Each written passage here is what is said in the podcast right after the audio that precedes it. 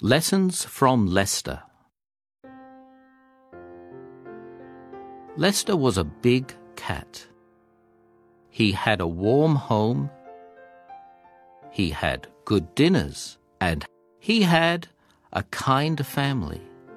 His family gave him everything he wanted. There were three people in Lester's family. There was one called Mum and one called Dad. There was also one called Milly. Milly was very clever. She was almost as clever as a cat. Lester had taught his family well. They could sharpen their claws, just like he did. They could sleep on pillows, just like he did. They could play with toys, just like he did. Lester should have been a happy cat. He had everything a cat would want. But Lester was not happy. There was one thing his family couldn't do. One very big thing. They couldn't catch mice. Lester decided he would have to teach his family to catch mice. They would like that. Lester tried to teach Mum to catch mice. He showed her how to keep quiet. He showed her how to hide. When a mouse came out of its hole, Lester showed Mum how to catch it. But Mum was no good at it. Oh no, cried Lester in a loud meow. That's no good. You're blocking the hole. Next, Lester tried to teach Dad to catch mice.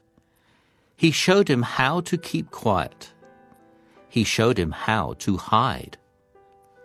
When a mouse came out from under the oven, Lester showed Dad how to pounce. But Dad was no good at it. No, no, no, cried Lester in a loud meow. You can't pounce from up there. Lester was not happy. Mum and Dad could not catch mice. But there was still Milly. She was almost as clever as a cat.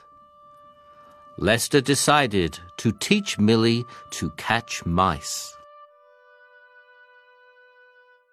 Lester showed Milly how to keep quiet. He showed her how to hide. Next, he showed her how to pounce.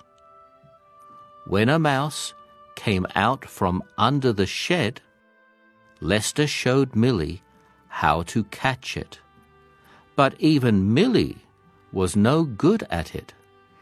Keep quiet, said Lester, in a very loud meow. You'll scare the mouse. Lester was not happy. No one in his family could catch mice. Lester's family was kind. They tried to make him happy. They gave him a good dinner but Lester wouldn't eat it. Then they gave him a new scratching post, but Lester wouldn't scratch it. Next, they gave him a new pillow, but Lester wouldn't sleep on it. Lester was still not happy. He was sleeping when he heard a strange ringing. He looked up. Milly had something strange in her paws. She showed it to him. Lester looked at it with one eye. It was a strange mouse. It didn't smell like a mouse, and it had a bell on its tail. But it was big and fat, and it was a mouse. Milly could catch mice. Lester was very happy with Milly. He had always known she was the clever one. Lester was very happy. At last, someone in his family could catch mice.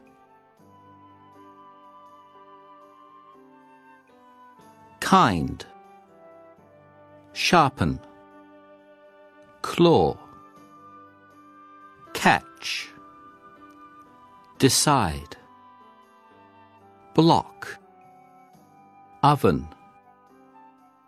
Pounce, strange, ringing, bell, fat.